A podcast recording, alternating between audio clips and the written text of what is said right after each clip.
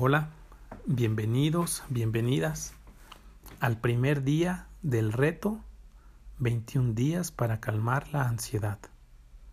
En esta ocasión nos corresponde hablar acerca de cómo la ansiedad afecta a nuestros procesos cognitivos, especialmente a nuestros pensamientos. Mi nombre es Francisco Fonseca y soy el psicólogo de campus en el plantel La Salle Hacienda Arboledas. Comencemos. Desafortunadamente, día con día es más común darnos cuenta de cómo la ansiedad va tomando cada vez mayor relevancia en nuestras vidas, afectando en gran medida nuestra mente, impidiendo con esto que las personas alcancemos la plenitud. La influencia negativa que ejerce la ansiedad en nuestro mecanismo cognitivo suele ser más frecuente de lo que pensamos y se manifiesta de maneras diferentes. Por ejemplo, con problemas para recordar cosas, dificultad para el aprendizaje, pobre capacidad en la toma de decisiones, pensamientos negativos, entre otras. En este podcast vamos a centrarnos en los pensamientos negativos, que como explican Ehring y Watkins, suelen ser difíciles de controlar, debido a que implican una actividad cognitiva atenta,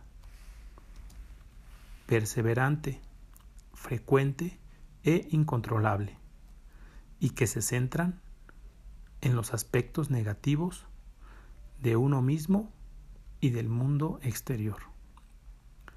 ¿Cuántas veces hemos estado por iniciar una presentación ante nuestros jefes o clientes?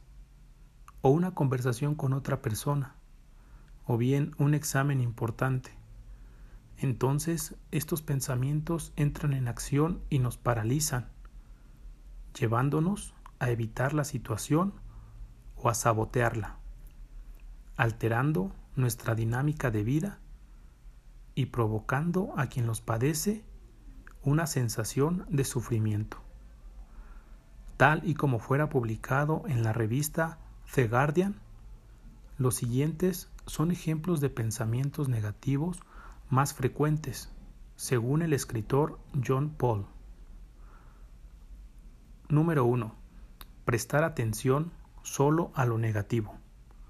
Este tipo de pensamiento es muy común y suele presentarse cuando no salen las cosas tal y como las planeamos. Consiste en eliminar todo lo bueno que hicimos y concentrarnos solo en lo malo. Aunque esto sea un detalle minúsculo o se deba a una circunstancia fuera de nuestro control. Tendemos a pensar que es por culpa nuestra, que siempre nos salen mal las cosas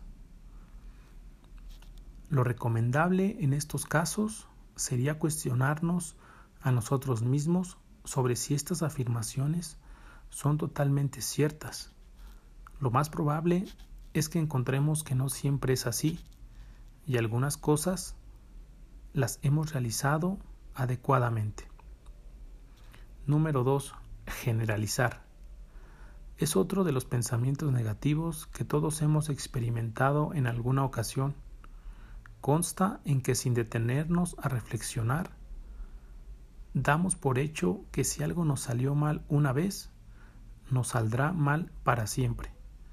Y solemos pensar en algo como esto. Siempre que tiro un penalti lo fallo.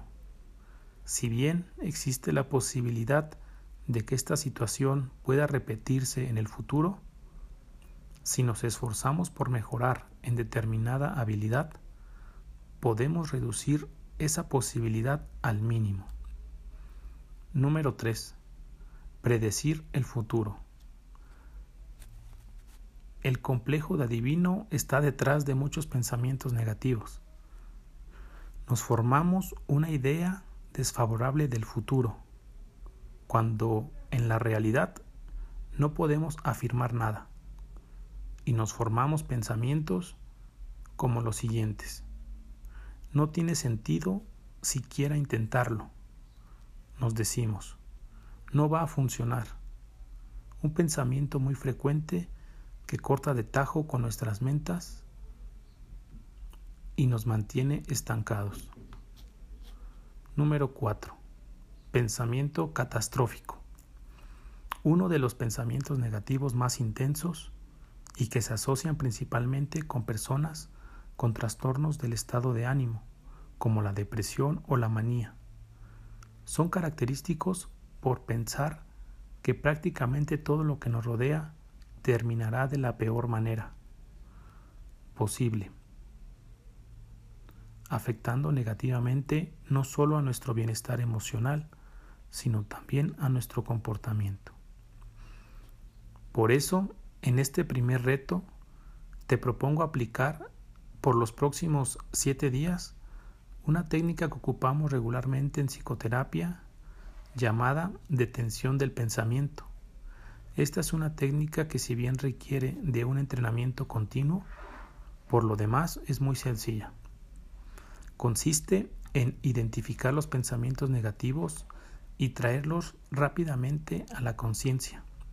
Después elegir un estímulo que nos permita interrumpir dichos pensamientos, como una palmada o un pellizco, y simultáneamente utilizar palabras como stop o basta, e inmediatamente después cambiar de actividad. Y así, una vez haya interrumpido el pensamiento, deberemos enfocar nuestros pensamientos en experiencias o situaciones agradables que ya hemos tenido anteriormente.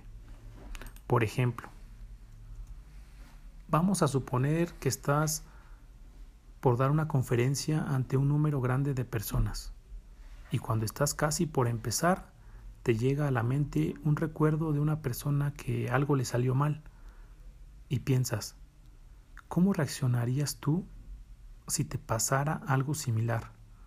O si hay una falla en el sonido o si las personas empiezan a aburrir, en ese momento deberás hacer consciente estos pensamientos y deberás decir que son pensamientos negativos y que no te aportan nada en ese momento. Y te darás un pellizco leve y dirás, basta.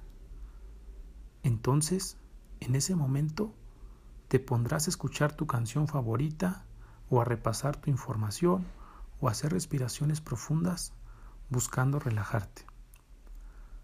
De esta forma aumentaremos nuestra motivación y haremos frente a la ansiedad, condicionando a nuestro cerebro a reaccionar ante estas situaciones de una manera asertiva. Si hacemos esto con regularidad, comenzaremos a notar cómo los pensamientos negativos irán disminuyendo gradualmente Así, llegamos al final de nuestro podcast. Les deseo que tengan excelente día, tarde o noche. Les mando un gran abrazo y esperamos verlos y escucharlos en nuestro siguiente reto. Hasta luego.